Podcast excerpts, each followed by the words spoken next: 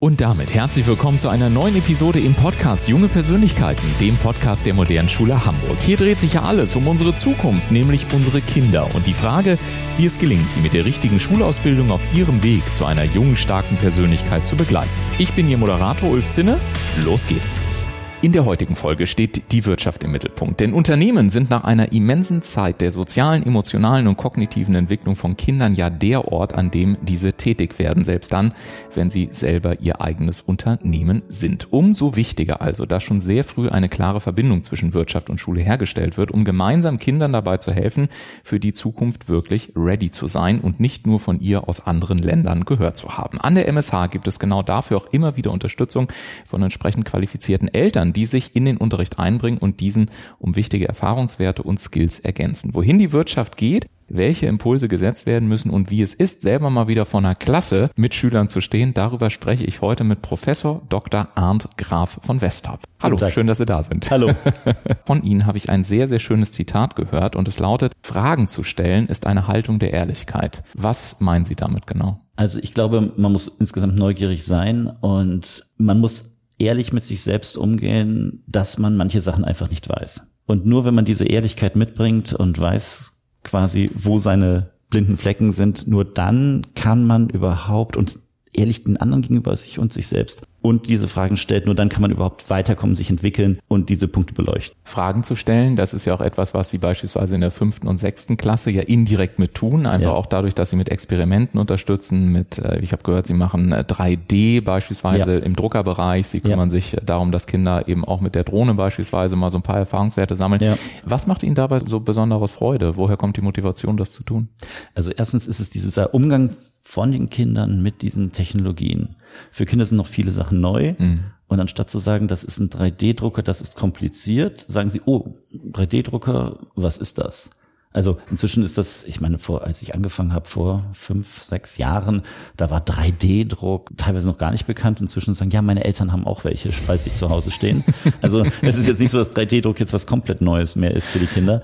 Aber sie gehen mit einer gewissen Leichtigkeit daran und wollen das Ganze sehen. Und ich sage immer, damit man 3D-Druck wirklich versteht, muss man irgendetwas zeichnen, also sich ausdenken, zeichnen, das umsetzen in ein, durch ein Computerprogramm in ein 3D-Modell und wenn man das Ding dann ausgedruckt in den Händen hat und sich Gedanken machen kann, was kann ich daran verbessern, was ist gut, was ist schlecht, dann hat man so diesen Rundumschluss gefangen, dann weiß man, was 3D-Druck überhaupt bedeutet. Mhm. Und die Kinder gehen da mit einer Leichtigkeit ran und die verstehen diesen Prozess, diese Idee, ich habe was gedruckt, ich habe was erstellt und das ist ein Prototyp. Mhm ich kann hier und hier noch weiter feilen und so weiter. Das war noch nicht optimal und dann wird es nochmal gedruckt und dann wird es besser. Ist dieses Einordnen können, mhm. Zusammenhänge herstellen können, genau. vernetztes Denken, ist das etwas, wo Sie auch sagen, wir sprechen auch gleich darüber, Sie sind ja auch Professor unter anderem an mhm. HSBA, ist das etwas, wo Sie sagen, das brauchen wir künftig mehr in der Wirtschaft? Definitiv. Also zu sagen, ich habe jetzt meine eindimensionale Ausbildung und da drin kann ich irgendwelche Sachen, das ist alles, was man macht, hilft einem irgendwo. Hm. Weil man andauernd irgendwelche Vernetzungspunkte sieht und andauernd sich selber weiterentwickelt, Ideen weiterentwickelt. Ich habe hier irgendwas gelesen und das kann ich doch hier irgendwie anwenden und so weiter. Das wird immer, immer wichtiger werden. Hm. Und manchmal haben wir mehr Respekt vor dem, was wir nicht wissen, als dass wir die Ehrlichkeit mit uns selber haben zu fragen, wie sieht das Ganze denn aus? Mhm. Einfaches Thema äh, Big Data. Wow, mhm. heißt schon Big. Und Data mit Daten. Mathematik. Oh. In diesem Zusammenhang einfach sich zu sagen, was passiert da, wie kann ich da anfangen? Und ich versuche mit den Kindern anzufangen, die noch nichts von Statistik gehört haben. So ein bisschen sich anzugucken, was passiert da? Was ist der Unterschied zwischen Kausalität mhm. und Korrelation? Mhm. Mein Lieblingsbeispiel in der Hinsicht ist eine Studie aus England gewesen. Man hat herausgefunden, dass die Siebenjährigen, die mehr auf die Waage bringen, besser lesen können beeindruckt. Wie mhm. viel Big Macs muss ich einem Kind geben, damit er besser lesen kann und so? Wie viele Stunden lesen kann man dadurch den Kindern ersparen? Ähm, der Hintergrund war im Endeffekt, man hat nur herausgefunden, manche von denen waren der ersten Klasse und gerade sieben geworden. Andere waren fast acht in der zweiten Klasse. Man hat nur herausgefunden, dass Zweitklässler schwerer sind als Erstklässler und Zweitklässler besser lesen können als Erstklässler und halt schwerer sind. Irgendwo logisch, aber einfach sowas zu sehen, solche Ideen zu haben, das ist eine ganz, ganz entscheidende Fähigkeit und ich glaube, dafür muss man verknüpfen, also Punkte verknüpfen, sich immer alles hinterfragen, ehrlich mit sich selbst sein. Wo sind meine eigenen blinden Flecken? Und das ist etwas, was einen selber, aber auch die Wirtschaft irgendwie weiterbringen wird. Also kreative Menschen, die bereit sind, zu sagen, ich verstehe etwas nicht. Wir sind ja in einer Zeit, zumindest wir noch groß geworden, mhm. in der es ja darum ging, das heutige Wissen einfach zu lernen oder zumindest den Versuch zu unternehmen. Es ist ja. ja per se schon eigentlich ausgeschlossen. Braucht man dafür mehr den Mut, das heutige Wissen in Frage zu stellen und nicht das heutige Wissen zu lernen? Ich glaube, beides ist wichtig. Mhm. Schauen wir uns mal einen Manager an. Der Manager klassischem Sinne ist jemand, der sowieso alles besser weiß. Der hat sein Team und der sagt, mach dies, mach das und so weiter. Seit 20, 30 Jahren brauchen wir mehr Manager, die nicht alles wissen, aber den Mut haben zu sagen, ich habe hier, ich nenne es mal Untergebene oder Mitarbeiter, mhm. Die mehr wissen in bestimmten Gebieten, die vielleicht andere Ideen haben, vielleicht klügere Ideen haben und ich lasse es zu, dass die klüger sind und meine Aufgabe ist mehr eine Moderationsaufgabe. Ich versuche das Wissen auch von Leuten zu kombinieren. Du red mal mit dem, was hält der davon und eigentlich ist ein moderner Manager eigentlich eine Form von Coach. Da geht es nicht mehr darum zu wissen, sondern es geht darum, ehrlich zu sein und diese Kombination herzustellen zwischen Menschen, zwischen Ideen, zwischen Fachbereichen, zwischen allem Möglichen. Das erfordert natürlich zum einen Fähigkeiten, dass man das ja. kann. Auf der anderen Seite ist das natürlich deutlich zeitintensiver. Zumindest so auf den ersten Blick könnte man sagen, wenn ich sage, okay, lass mal ein paar Ideen mhm. diskutieren. Und auf der anderen Seite, in diesem Kontext betrachtet, ist ja häufig diese Erwartungshaltung da, alle Prozesse müssen möglichst effektiv, müssen möglichst effizient sein. Wir haben unglaublich wenig Zeit. Sie haben selber auch in der ja. Schifffahrt ja, waren Sie äh, unter ja. anderem auch hier in Hamburg in verschiedenen Situationen tätig. Gerade die Schifffahrt ist ja auch ein unglaublich teilweise just-in-time getriebene Sparte. Was ist denn so Ihr Tipp? Wie schafft man es auch selber, in diesem Spannungsverhältnis zwischen Menschen Zeit zu geben, dass überhaupt Fragen gestellt werden können, dass mhm. Ideen diskutiert werden können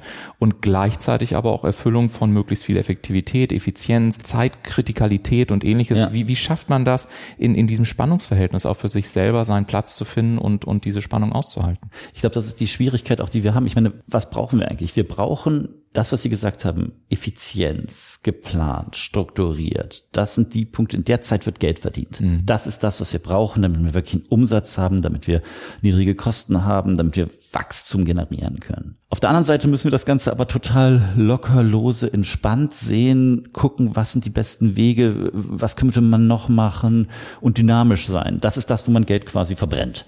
Also das ist kostenintensiv, das kostet Zeit. Trotzdem muss es sein, damit man danach wieder effizient sein kann. dieser Spagat zwischen fokussiert und effizient und optimiert und open-minded, neue Ideen zu lassen, neue Sachen kombinieren, das ist das, was eigentlich Wirtschaft und Management heutzutage in meinen Augen ausmacht. Oder vielleicht eben auch das Verständnis, dass man sagt, okay, das eine ist ein Beitrag für das andere. Ja. Ich hatte ähm, die große Vergnügen, eine ehemalige Olympiagewinnerin aus dem Volleyball zu interviewen und sie sagte, als meine Partnerin krank wurde, äh, war das für uns im Team so eine Frage, wie gehen wir damit um? Mhm. Und deren Psychologin, die mit im Team war, sagte, ihr müsst das anders betrachten. Jeder gibt sein Bestes als Beitrag für den Gewinn. Mhm. Und äh, wenn von deiner Kollegin jetzt der ihr wichtigster Part ist, schnell schnell wieder gesund zu werden, dann ist mhm. es ihr Beitrag, um am Ende diesen Titel zu gewinnen. Und ich ja. glaube, wir haben halt oftmals diese Illusion in der Gesellschaft, dass wir das eine geringer wertschätzen als das andere. Ja. Aber ich glaube, in einer Zeit, wenn ich Sie vorhin richtig verstanden habe, in der wir auch immer vernetzter und komplexer denken dürfen, mhm. um die Probleme zu lösen, noch dazu im Zeitalter von AI wird das ja noch wichtiger werden, dieses ja. Vernetzten und, und kreative und Szenario-Denken und ähnliches.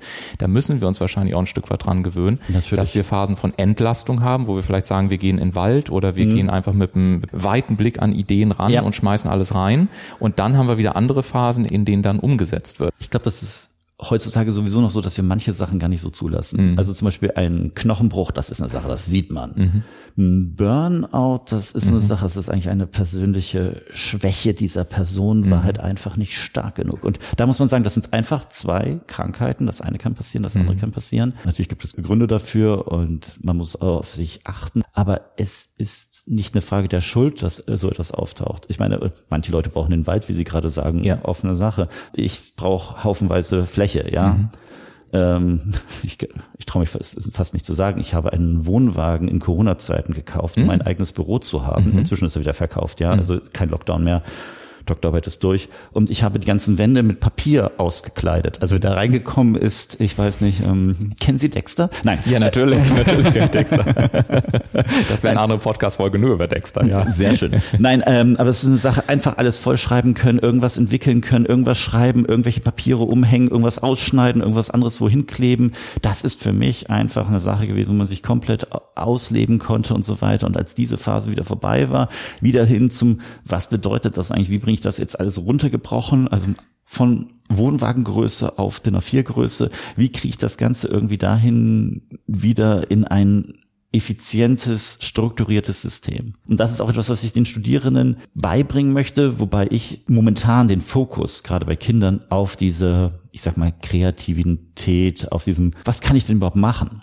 Ein Projekt, ich konnte es leider nicht zu Ende äh, machen, weil das Schuljahr ausgegangen ist. Mhm. Aber die Idee war einfach, den Kindern zu sagen, okay, ihr sollt ein Fahrzeug in irgendeiner Art und Weise per 3D-Druck herstellen. Überlegt euch, wie die Teile zusammenpassen. Und die Sache war einfach, sie kriegen einen aufgeblasenen Luftballon, sollen das Ding irgendwie befestigen und dann geht es um Meter, die das Ding macht. Mhm. Und dann fing die sofort an und sagt, ja, ich habe hier Lego-Räder und das sind die Noppen. Und dann hat er angefangen eine Platte, wo diese vier Noppen dran sind, damit er vier Räder dran transportieren kann. Der eine sagt, okay, Luftwiderstand stand, ich baue ein Flugzeug und hat das irgendwie so, wie die Steuerung funktioniert. Ich hätte es gern gesehen, wie das alles am Ende ist. Also ich mhm. meine, jetzt kommt ja neues Schuljahr, mal sehen, ob ich das den Studierenden, dies, äh, Schülern diesmal ein bisschen früher gebe, damit da irgendwas wirklich am Ende rauskommt. Aber die Idee einfach erstmal dieses frei zu sein, zu tun, was man will, diese Möglichkeiten, die da sind, alles, was man sich vorstellen kann, was ein Objekt ist, kann gedruckt werden. Mhm. Also egal wie kompliziert es aussieht, die Größe darüber können wir diskutieren.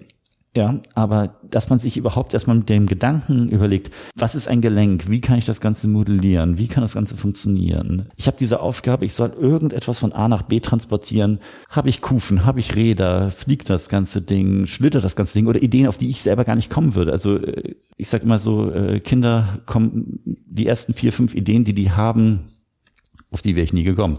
Und das ist gerade diese Kreativität, die sollen sie erhalten. Das soll da bleiben und da sollen sie weiter arbeiten ich stelle mir das unglaublich schwierig vor, auch in der eigenen Person verankert, wenn man auf der einen Seite sagt, es gibt sowas wie einen Lehrplan. Mhm. Äh, da gibt es auch Prüfungsfächer, in denen wird ja meistens nicht bewertet, wie viele Ideen hast du gehabt, sondern ja. hast du eine Aufgabe einfach nach einem bestehenden Muster richtig gelöst. Richtig. Und auf der anderen Seite höre ich jetzt eine Stimme in Ihnen, die sagt, oh, das macht mir so viel Spaß, auch die in den Kreativitäten zu fördern, ja. die ersten vier, fünf Ideen, das ist so wundervoll zu sehen. Ich stelle mir das unglaublich anspruchsvoll vor, zu sagen, wie können diese beiden Welten, die es ja schon fast sind, miteinander mhm. verheiratet werden mhm. und was bedeutet das auch für Sie, wenn Sie jetzt mal so vielleicht fünf bis zehn Jahre eine Prognose in die Zukunft wagen, wie sich vielleicht auch äh, Bewertungen, Benotungen, Umgang mit Leistungen mhm. verändern müssen, auch in einer Schule, damit es dann eben für die Wirtschaft später auch wieder passt, weil es wäre ja schade, wenn mhm. diese Kreativität dann wieder verloren ginge. Ich gebe Ihnen absolut recht, es ist schwierig. Also gerade solche Sachen irgendwas abzufragen, also und es kommt natürlich immer auf das Fach drauf an. Also ich unterrichte jetzt Mathematik. Ich meine, in dem Feld, in dem ich bin, gibt's richtig und falsch. Mhm.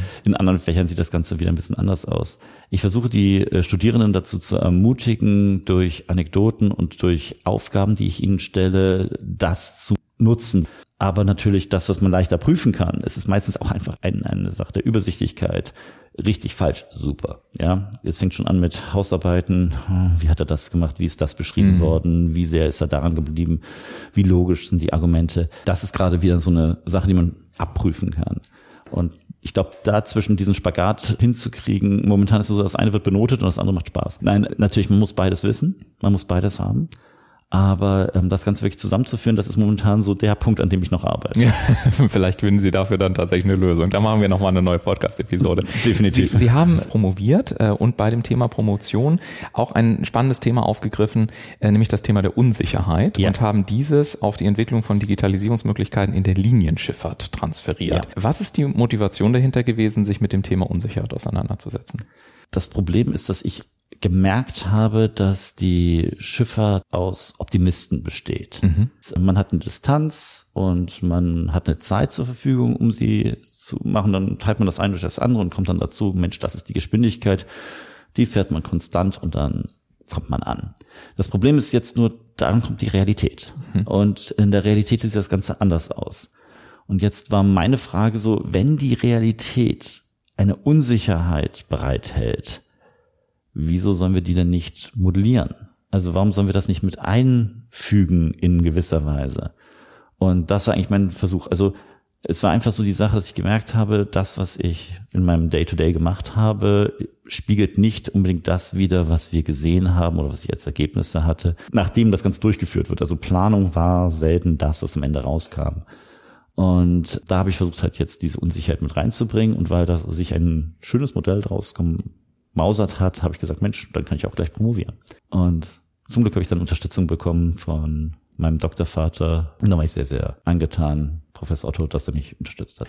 Unsicherheit hat ja vielleicht, also in meiner Wahrnehmung zumindest auch was damit zu tun, kann man Spannungsverhältnisse ähm, aushalten, oder? Also im Sinne von ja. zum Beispiel ähm, bestimmte Verhaltensmuster sind nicht vielleicht vorhersehbar, ja. bestimmte Parameter sind nicht vorhersehbar, trotzdem muss ich Entscheidungen treffen. Mhm. Und oftmals hat ja Wirtschaft eigentlich auch was damit zu tun, wie sehr, also wenn wir uns jetzt mal so eine, so eine Linie vorstellen, machen wir einfach mal einen Kontostand, das ist vielleicht pragmatischer, zu sagen, okay, ich habe sehr viele Unsicherheitsfaktoren, wie viel halte ich aus, erstmal vielleicht auch ins Minus zu gehen, in Anführungszeichen Anführungszeichen, wie stabil ist mein Nervenkostüm, mhm. in der Erwartung, dass ich unter Zugrundelegung von verschiedenen Parametern, Modellen und so weiter am Ende mehr davon wieder mit rausbekomme. Schwingt das ja. da für Sie mit rein oder Definitiv. meinen Sie das komplett anders? Nein, nein, das ist es eigentlich. Mhm. Also wenn ich mit damit rechne, dass ich eine Verspätung habe, mhm. ich plane sie ein und es passiert dann nichts, dann habe ich natürlich höhere Kosten. Mhm.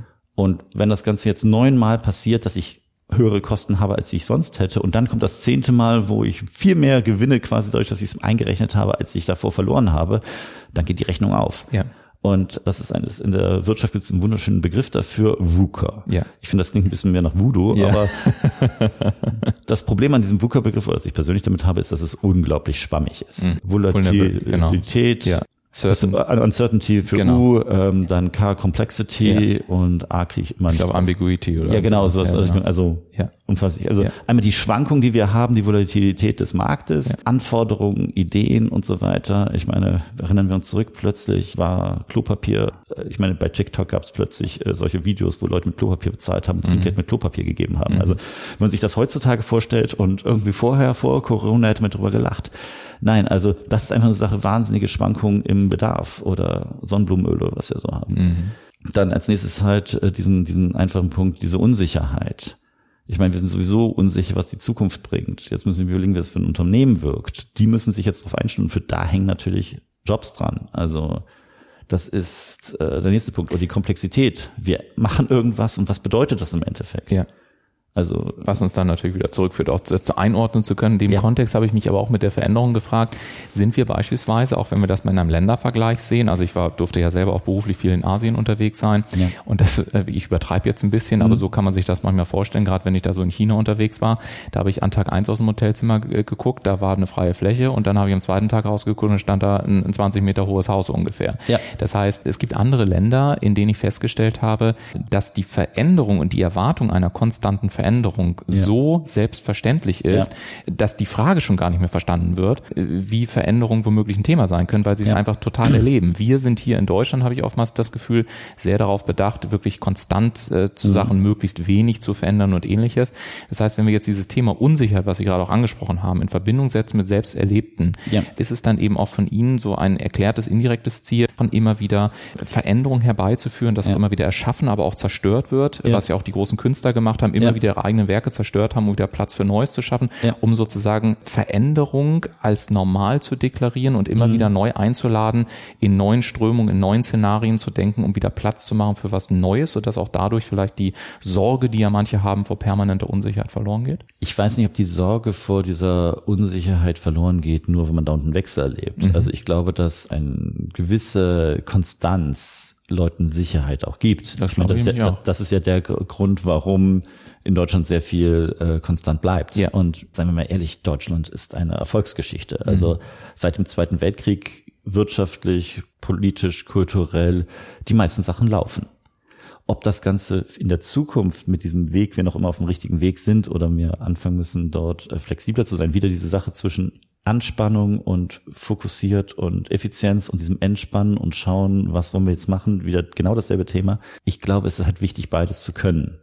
Man muss flexibel genug sein, um zu sagen, okay, wir müssen jetzt was Neues machen, wir müssen was ändern, wir müssen das, was wir vorher gemacht haben, hat uns gut Dienste geleistet, wir sind dankbar dafür, was bis jetzt da war und jetzt versuchen wir etwas Neues in gewisser Hinsicht. Auf der anderen Seite glaube ich, dass man das Ganze macht. Ich meine, es kommt immer, man muss immer einen Preis dafür zahlen. Also ich bin wahrlich kein Asien-Experte, okay, auch kein Arabien-Experte, aber mir wurde da ganz stolz in Arabien, Dubai, weiß nicht, wann war ich das letzte Mal da, ich glaube 2014, ganz stolz erzählt hier, wir brauchten 30 Kilometer Autobahn und wir haben 30 Tage gebraucht. Wieso schaffen die das Ganze so schnell? Naja, Mitspracherecht von irgendwelchen Leuten zugegeben. Die meisten Strecken, wo die Autobahn lang ging, war Wüste. Ich weiß nicht, ob so mhm. viele Leute dagegen was haben, dass durch die Wüste was gebaut wird, aber okay. Arbeiter, ich möchte nicht wissen, oder ich weiß es auch nicht, wie und ob dort irgendwelche Arbeiter gestorben sind. Ich weiß nicht genau, wie das Ganze aussieht mit Umweltstandards und so weiter. Das heißt ja nicht, dass wir uns von dem Ganzen was Positives lösen müssen, sondern wir müssen lernen, es zu kombinieren. Wie können wir von dem, was wir gut finden, konservieren, was gut richtig und immer noch anwendbar ist, aber trotzdem noch eine Dynamik erreichen. Und das ist ja auch das Schwierige. Daran hapert alles. Ich meine, warum hat äh, Homeoffice funktionierte in vielen Punkten? Ja, es gibt viele Fälle, wo es nicht funktioniert hat und manche Sachen sind nicht im Homeoffice machen, aber wir brauchten eine Pandemie, damit wir herausgefunden haben, Homeoffice funktioniert. Dass es vorher nicht geklappt hat, liegt meistens daran, dass Vertrauen des Managements gegenüber der Mitarbeiter zu gering war, als dass man die halt ohne sie zu sehen hat laufen lassen. Ich meine, manche haben das auch sowieso gemacht und Homeoffice ist jetzt keine Erfindung von Corona, das gab es schon vorher. Oder Telearbeit, wie ich jetzt gelernt mhm. habe, wie es irgendwie heißt. Ich finde, das klingt irgendwie so ein bisschen 60er-mäßig, aber okay. Nein, das ist natürlich keine Erfindung von Corona, aber viele Firmen haben es eingeführt und manche Firmen, wir haben es gelesen, sind jetzt komplett dagegen, dass es weitergeht mit Homeoffice. Äh, andere Firmen bieten das einfach als Standard an, mhm. sehen darin Chancen, Möglichkeiten was alles natürlich nicht neu ist und auch schon in anderen Ländern gemacht wird, aber trotzdem zu erkennen, es gibt positive Faktoren. Mhm. Also diese ganze Corona-Krise, so doof sie war und so weiter, hat auch wieder Chancen ge äh, gebildet und das ist ganz spannend. Ja, und da schließt sich vielleicht auch der Kreis, ne? diese verschiedenen Faktoren, so schwer es dann vielleicht auch manchmal ist, aber sie einordnen zu können und ja. zu sagen, es sind Einflussfaktoren ja, in genau. einem sich permanent dynamischer entwickelnden Umfeld und die Frage ist, ja. wie können wir auch Szenarien entwickeln, worauf hier bei der MSA sehr viel Wert gelegt wird, in diesem Szenario-Denken eben auch.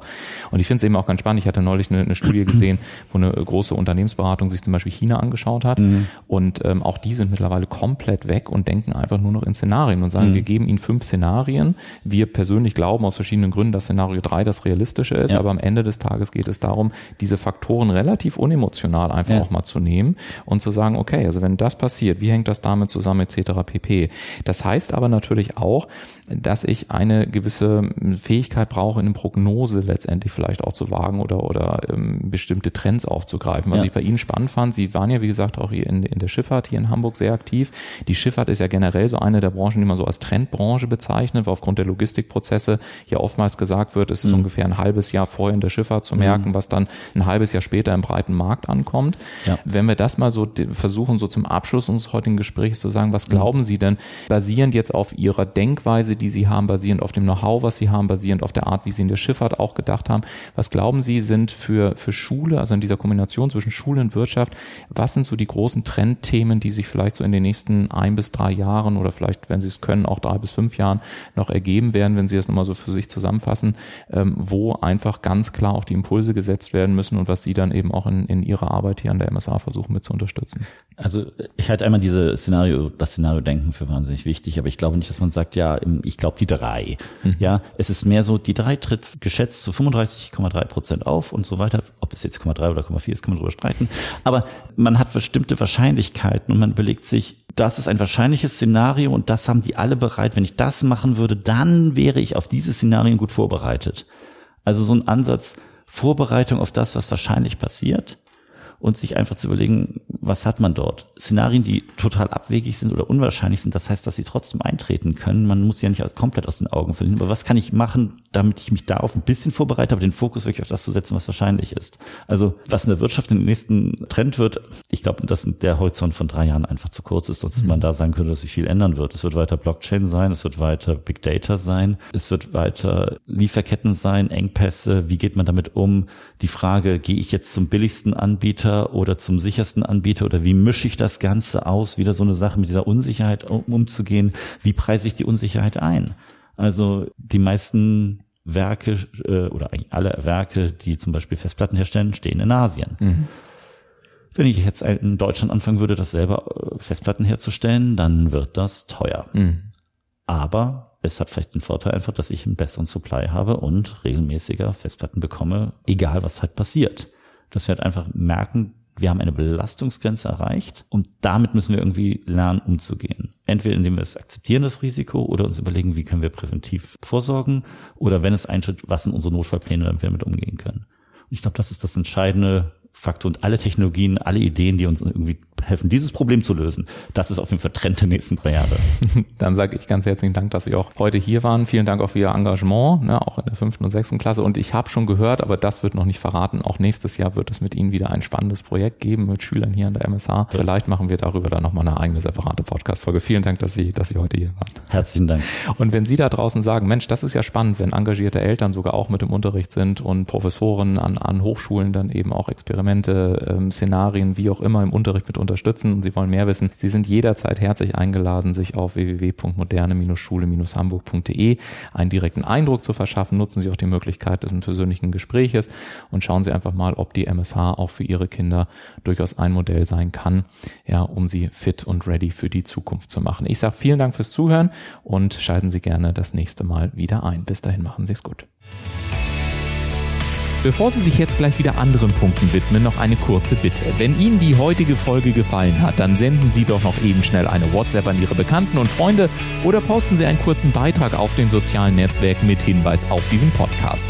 Helfen Sie uns, dass die moderne Schule Hamburg für immer noch mehr Kinder der Ort wird, an dem sie auf ihre Zukunft vorbereitet werden und vor allem zu jungen, starken Persönlichkeiten heranwachsen. Vielen Dank dafür und bis zum nächsten Mal. Machen Sie es gut.